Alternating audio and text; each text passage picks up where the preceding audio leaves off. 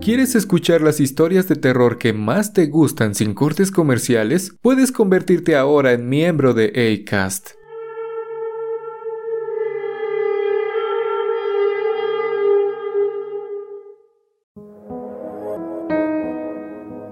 Hola, ¿cómo están? Me llamo Jonathan. Por varias razones no había concluido mi historia. Siempre hay alguien en esta ventanilla del Oxo que no me permitía terminarla. Incluso cuando comencé a escribir sobre el suceso tan aterrador que pasó frente a esta tienda, cosas bastante extrañas comenzaron a suceder. Podría decirse que hasta cierto punto se trataba de mi sugestión, pero no. Si pudiera tomar las grabaciones de seguridad, ten la certeza de que te las hubiese mandado. ¿Están listos para esto?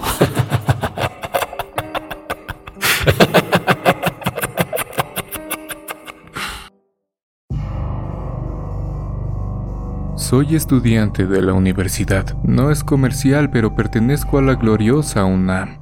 Como primer acercamiento, puedo decirles que a pesar de que siempre intento encontrarle un lado lógico a todas las cosas, esto se ha salido de control. Y digo se ha salido porque las manifestaciones paranormales van en aumento. Nunca imaginé que alguien pudiera regresar del más allá.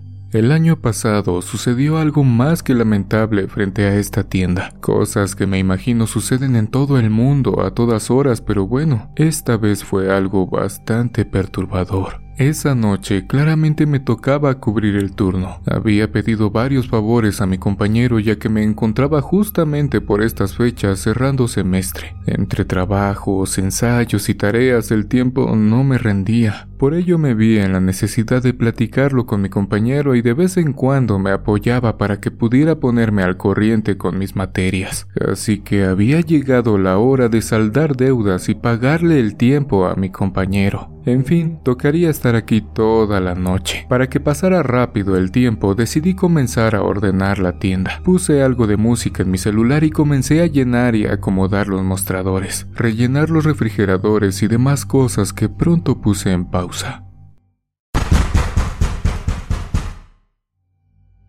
Alguien tocaba el cristal de la puerta. Por el ruido de los refrigeradores apenas si logré escuchar. Pronto me dirigí a la ventanita que todos conocen. Se trataba de un nuevo cliente. Por lo que percibí era un chavo de mi edad, normal como cualquiera, solo que este ya estaba un poco molesto porque según él, llevaba ya tiempo tocándome y yo no salía. Tengo que admitir que tampoco le respondí tan amablemente que digamos, pues creo firmemente en que así como me tratan, así mismo les atiendo y pues a pesar de que aquel chico seguía diciendo algunas cosas, yo solo me concentré en preguntarle cada vez más firmemente qué era lo que quería. Miré a los lados, pues en ocasiones este tipo de personas vienen acompañadas y la verdad es que no quería problemas, pero este iba completamente solo. Siempre pasa lo mismo. Si no es un borracho, es un señor gruñón o la bolita de amigos que baja del intento de antro que hay sobre la tienda. Nunca se sabe qué tipo de personaje llegará al Oxo. Molesto, aquel muchacho comenzó a pedirme lo que llevaría esa noche. Entre todo ello, algunas cervezas que claramente no podía venderle por el horario. Siento que eso fue lo que derramó el vaso, pues se puso un poco más violento. Comenzó a manotear y de vez en cuando golpeaba el cristal. Ya un poco incómodo y de igual forma irritado, le dije que si seguía en el mismo plan, llamaría a la policía y no lo atendería. Así que prefirió serenarse un poco antes de quedarse sin nada. Poco a poco fui recolectando los productos que me pidió. Después comencé a capturarlos en pantalla para finalmente poderle cobrar y que este pequeño infierno terminara de una vez. Le dije cuánto era, me pagó, le di su ticket y comencé a pasarle sus productos por la ventanita. Qué tipo tan molesto. Cuando terminé de darle sus cosas, nuevamente comenzó a discutir. Lo dejé hablando, levanté un cartón que había dejado con anterioridad tirado en el suelo y me dispuse a regresar a los refrigeradores. Estaba a punto de abrir la puerta cuando un rechinido de llantas y un gran golpe escuché a la distancia. Jamás imaginé lo que mis ojos estaban a punto de ver. La curiosidad me hizo regresar y observar que aquel chico que segundos antes estaba gritándome se encontraba tirado en el suelo coloreando el asfalto con un líquido oscuro que rápidamente se esparcía en el pavimento. La conductora de aquella camioneta, completamente en shock, no sabía qué hacer. Posiblemente también venía de alguna fiesta y los efectos de lo que había ingerido impidieron que viera al chavo cruzando la avenida. Como les comenté, esta tienda se encuentra debajo de un lugar de fiesta. Todos los fines de semana está a reventar y pronto las personas que vieron el incidente bajaron para darse cuenta de que en efecto el chico había dejado de existir. De inmediato, algunos intentaban arremeter en contra de aquella mujer, pero otros también la defendían. Realmente se armó un gran alboroto que tiempo después interrumpieron las autoridades. En ocasiones me siento culpable por no haber escuchado cuando el chico tocaba el cristal de la tienda. Posiblemente hubiera salvado su existencia de haberlo atendido antes, pero no lo hice adrede. En verdad no se escuchaba en el área de Lo demás es historia. Se llevaron lo que quedó de aquel joven y la noche continuó como si nada hubiese pasado. Me gustaría decirles que aquí terminó todo, pero no es así. Tiempo después, algunas cosas bastante extrañas comenzaron a suceder aquí en la tienda. Al principio pensé que solo era en mi turno, o que el espíritu de aquel muchacho venía a perturbarme solo a mí por el altercado que habíamos tenido antes de que dejara este mundo, pero tampoco. Se tratan de manifestaciones paranormales que suceden a toda hora, y créanme que en ocasiones he pensado dejar este trabajo. En una ocasión estábamos Ricardo y yo riéndonos de un video muy gracioso y escuchamos claramente cómo se había caído algo al suelo. Estas cosas pasan cuando el mostrador está muy retacado, pero ese día no era así. De hecho, faltaba producto. Fui a ver y aquel pastelito estaba en el suelo. No le di mucha importancia, pues minutos antes había salido un cliente y por lo regular dejan mal acomodadas las cosas. Levanté aquel pastelillo y regresé a la plática que tenía con mi compañero. Este fue el inicio de muchas cosas más. En un principio yo pensaba que todas las cosas paranormales ocurrían durante la madrugada o la noche. Digo, nos tienen muy comercializada la idea de que es así por las películas de terror, pero déjenme decirles que pueden suceder a toda hora, y lo digo por experiencia. En otra ocasión estábamos haciendo inventario. Todos los cajeros del Oxxo me van a entender, pues a veces esta tarea se complica y los números no cuadran. Es aquí donde me quiero jalar el cabello, pues no soy muy bueno para las matemáticas. Esa noche nos encontrábamos los dos, ya cansados y frente a la computadora. Algo extraño nuevamente sucedió, pero ahora sí nos espantamos, pues la forma en que lo hizo no fue para nada normal. Bueno, ¿Qué puede ser normal con estos sucesos tan aterradores? De la nada, nuevamente comenzaron a tocar el vidrio de la puerta. Pasó de un toquido ligero a hacerlo tan fuerte, como si quisiera tirar la puerta. Armados de valor, al estar mi compañero y yo, nos asomamos para ver si se trataba de algún tipo de broma hecha por el cadenero del pequeño antro que tenemos arriba, y con el cual nos llevamos bastante bien. Le dije a Ricardo que él se asomara por el lado donde la gente puede calentar y comer sus productos, y yo lo haría del lado de la ventana. Así lo hicimos, solo para darnos cuenta de que estábamos completamente solos. En la avenida y el estacionamiento del lugar no había nadie. Nos quedamos viendo a los ojos como intentando explicar lo que nos acababa de suceder, pero las palabras no salían de nuestras bocas. Pegamos un brinco y gritamos cuando nuevamente aquel sonido de golpes en la puerta sucedió. Me sentí inmerso en esas películas de terror que tanto me gustan, pero ahora yo era el protagonista de esta historia. Recuerdo que hasta la espalda me sudaba esa noche de los nervios que sentía. Una vez tranquilos, continuamos con nuestro trabajo y en cuanto llegué a casa le platiqué a mi madre lo que nos estaba pasando. Ella me dijo que posiblemente aquel chico necesitaba de una luz, que podía prenderle una veladora y esperar para ver qué sucedía.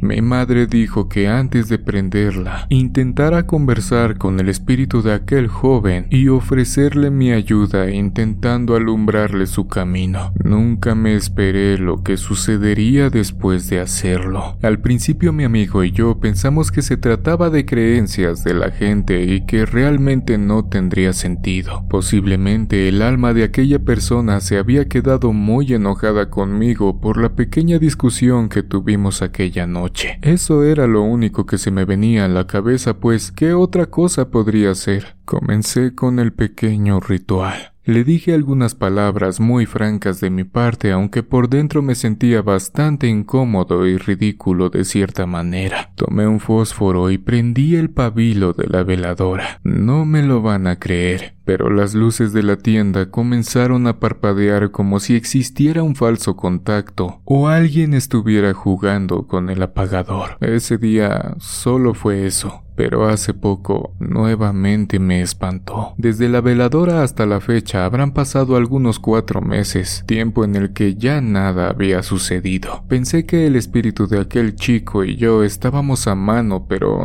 por lo que veo no es así. Recientemente de nuevo pudo la piel de todo mi cuerpo, pues me imagino todos los espíritus buscan el momento preciso para manifestarse. Estaba acomodando algunos refrescos de etiqueta roja en la parte de atrás del despachador de uno de los refrigeradores. Ese lugar no está muy iluminado que digamos. El oxo en el que trabajo es un poco amplio y podemos almacenar algunos paquetes de mercancía aquí mismo. Así evitamos disgustos de las personas por tomar algún líquido al tiempo. Pero paquetes al fondo del refrigerador jugaron esta vez en mi contra. A pesar de todo el ruido que provocan los ventiladores, comencé a escuchar algo extraño. Un grito que aumentaba conforme pasaban los segundos. Aquel sonido me envolvía como si girara en torno a mí. Esos días me sentía bastante débil pues tenía algunos síntomas de catarro. Pensé que se trataba de mi imaginación y aún temeroso seguía acomodando las cosas. Fue justo cuando levanté la bolsa del suelo que pude ver lo que había provocado aquel ruido tan estremecedor. Detrás de los refrescos, claramente pude ver una sombra de forma humana que me observaba. Pegué mi espalda al refri de la impresión y sin querer tiré una coquita de vidrio, la cual explotó en el suelo de inmediato. Busqué nuevamente a aquella sombra, pero ya no estaba. Había desaparecido por completo detrás de aquellos paquetes. No quise averiguar si se encontraba más al fondo. Me salí de ahí y no regresé hasta que llegó Ricardo tiempo después, ya que no tenía el valor de hacerlo solo. Hasta el momento, estas son las manifestaciones paranormales que he vivido en mi trabajo como cajero del Oxxo. Gracias por escucharme.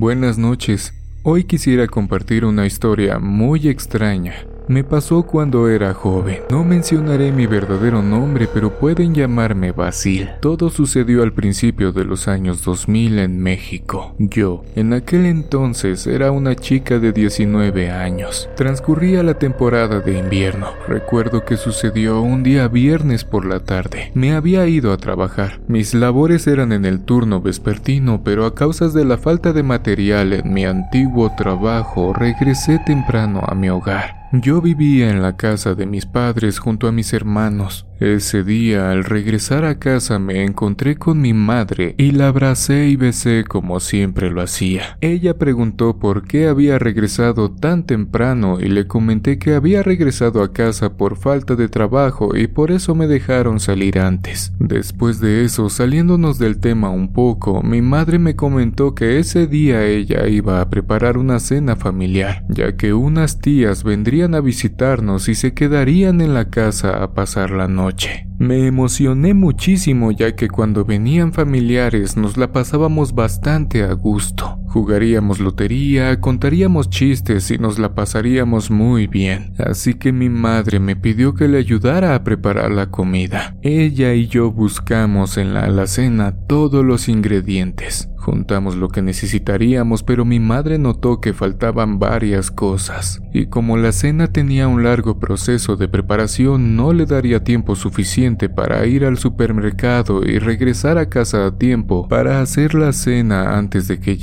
mis tías. De inmediato le dije a mi mamá que no se preocupara que ella podía encargarme lo que necesitara, así que yo podría ir rápido en mi vehículo al mercado y hacer las compras, para que se quitara un peso de encima. Así ella adelantaría parte de la preparación de la cena mientras que yo volvía. Entonces mi mamá me mencionó lo que debía comprar e hice una lista. Después fui a mi habitación, tomé un abrigo, boina, las llaves del coche y salí de casa. Subí a mi vehículo, arranqué y me dirigí al supermercado. Conduje aproximadamente unos 20 minutos. Todo estaba tranquilo por la carretera. No tuve inconveniente alguno durante el trayecto. Finalmente llegué al mini super. Me estacioné en el parqueadero, bajé del auto, tomé uno de los carritos del súper, entré a la tienda y comencé con mi expedición por el mercado. Al ingresar, me di cuenta que no había muchos clientes, por lo que no habría tanta fila para pagar y podría regresar a casa lo antes posible. En el transcurso del tiempo, mi segunda impresión era que el último pasillo del fondo carecía de luz. Todas las luces del pasillo estaban apagadas, pero no le tomé importancia alguna, ya que tal vez se habían fundido las bombillas y apenas iban a reemplazarlas por unas nuevas. De inmediato volví a mis cosas, saqué mi lista y empecé a buscar los ingredientes por los anaqueles de toda la tienda. Pero no pasó mucho tiempo cuando presté atención al pasillo de al lado y acabé escuchando claramente los quejidos de unos pequeños. Me asomé disimulando como si estuviera buscando productos entre los estantes para ver qué pasaba. Los chicos parecían tener entre unos 10 y 12 años aproximadamente. Después de un momento se aproximó una mujer joven a estas criaturas y que aparentemente era la madre de aquellos pequeños. Esta le preguntó a sus hijos si ya habían ido por un par de cebollas y yo sabía que el apartado de las verduras se encontraba en aquel pasillo del fondo donde ya no había luz. En eso, los chicos entre sollozos y sin razón aparente comenzaron a llorar. Le dijeron a su madre que no, que no habían podido ir a buscar lo que ella les había encargado. Pronto, la madre se enfureció y con voz firme les preguntó por qué.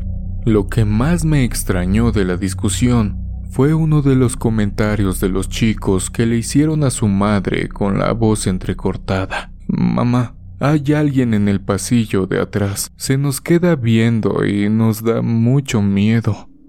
Bastante molesta, la mujer tomó de la mano a sus hijos y los llevó de regreso a aquel pasillo. Yo recuerdo que quité la mirada sobre esa mujer y de esos pequeños solo un momento. Creo que no pasó más de un minuto, cuando los tres, después de haberse adentrado en aquel pasillo sin luz, inmediatamente salieron y para mi sorpresa decidieron abandonar el mini super sin razón existente. Después de contemplar tal acción, aún así decidí los hechos y continué con mis compras. Y me quedé pensando, ¿qué pasó ahí? Mientras me perdía en mis pensamientos. Tan solo pensar en la idea de que realmente hubiera algún rufián o alguna mala persona que estuviera rondando por ese pasillo desolado, en espera de su próxima víctima y que se adentrara para hacerle lo que fuera, me parecía tonta y ridícula, incluso hasta fantasiosa, pero tenía esa incógnita. ¿Qué podía haber en aquel pasillo. Entonces, como si fuera algún tipo de casualidad,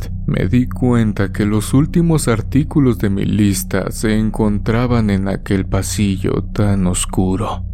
Siendo escéptica, Dejé mi carrito, me dirigí hasta aquel pasillo del fondo, asomé un poco la cabeza para comprobar si había alguien efectivamente, aquellos niños tenían razón. Sí había alguien, pero no fue lo que yo me esperaba en ese momento. Yo pensaba que se trataba de algún malhechor o alguien intentando robar, y a lo mejor esa era la razón por la cual la mujer y los niños dejaron el súper, pero no era así ya que lo que se encontraba ahí era un hombre anciano dándome la espalda. No le tomé importancia. Me adentré al dichoso pasillo para conseguir las últimas cosas e irme a casa. Solamente era un hombre de la tercera edad. ¿Qué podría pasar? Busqué rápidamente por los anaqueles hasta que al fin encontré lo que necesitaba. Estaba a punto de darme la vuelta, pero antes se hizo presente una voz muy rara. Por cierto, de hecho era tan extraña que nunca en mi vida había escuchado un tono de voz semejante. Parecía cavernosa y bastante inquietante.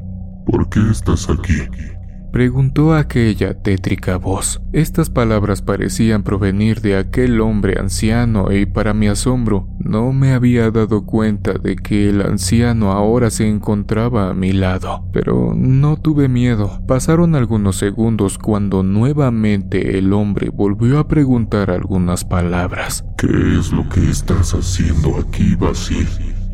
Enseguida me di cuenta de que el anciano sí se estaba dirigiendo hacia mí, y como dato curioso, recuerdo que en mi antiguo trabajo me solían llamar así. Yo me había inventado ese nombre, pero en fin, en ese momento no supe cómo contestar a lo que solo dije un ¿sí? En son de que lo estaba escuchando. El tipo finalmente se dio la vuelta para verme a la cara. No tenía nada extraño. El anciano de hecho me sacó una conversación y entonces comenzamos a platicar. El hombre me preguntó cosas sobre mí como por ejemplo cuántos años tenía, en dónde vivía y en dónde trabajaba. Tengo que aceptar que tuve una plática bastante confortante con el anciano. En eso, mi pequeño celular de teclas de la época comenzó a sonar y entonces contesté. Era mi madre preguntando si ya iba de regreso a casa y le contesté que sí, que estaba a punto de salir del mini super e irme. Colgué y le dije al anciano que había sido un gusto conocerle, pero antes de retirarme, el extraño me mencionó algo que al principio no tenía sentido. Jovencita, debes tener mucho cuidado y no andar sola por ahí, ya que el charro negro gusta de llevarse a las muchachitas lindas y solitarias como tú. Ten mucho cuidado a donde sea que vayas.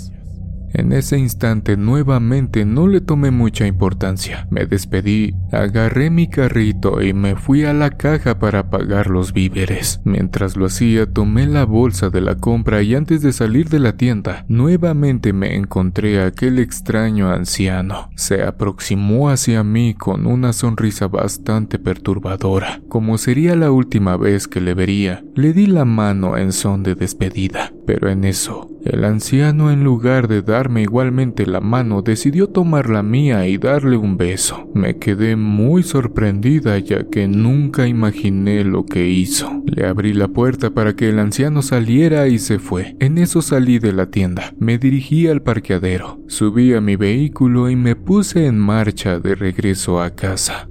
Durante mi camino todo estuvo tranquilo, pero minutos más tarde, en la orilla de la carretera sobre la grava y a lo lejos, pude identificar y ver a una espeluznante figura, un enorme caballo negro, y sobre este iba su jinete. Este portaba un enorme sombrero que le cubría todo el rostro, y lo más escalofriante de todo es que me hacía la señal de que me detuviera. Ni de loca me iba a detener. Era claro que no era por ser descortés, ya que me vino el recuerdo de aquel anciano que me había mencionado lo de tener cuidado mientras estuviera sola. Yo sabía sobre la naturaleza de este enigmático personaje. Solo pisé el acelerador de mi vehículo, rebasándolo y dejando atrás aquella imagen tan escalofriante, ese jinete y su caballo, e intenté llegar a mi hogar lo más pronto posible. Llegué y abracé fuerte a mi madre. Me preguntó si me había pasado algo durante el camino y para no preocuparla decidí no contárselo. Esa fue una de mis extrañas experiencias que tuve durante mi juventud. Por si fuera poco, olvidé contarles un par de cosas que después noté. Verán, Después de llegar a mi hogar con mi madre, me di cuenta de dos cosas. Una era que cuando estaba conversando con el anciano durante la charla, su voz extrañamente dejó de estar cavernosa y se tornó en una voz normal de un hombre mayor. Y en segunda, no sé cómo o por qué, pero cómo es que el anciano sabía mi apodo en aquella época. O sea, Basil, si yo no se lo mencioné en ningún momento de la conversación y además nunca lo había visto en mi vida. No era vecino conocido o algún familiar, y mucho menos trabajaba en mi antiguo empleo. Y hasta estos días nunca he vuelto a ver a ese extraño anciano.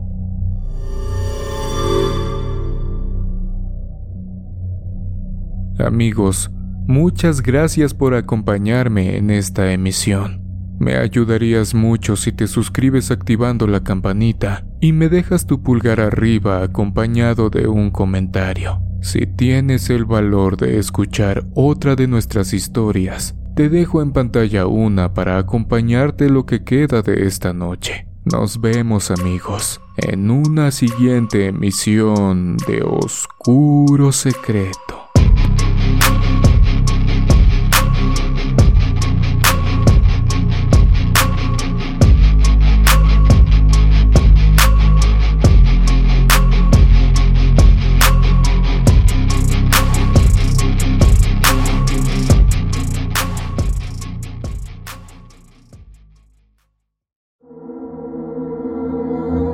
¿Quieres escuchar las historias de terror que más te gustan sin cortes comerciales? Puedes convertirte ahora en miembro de ACAST.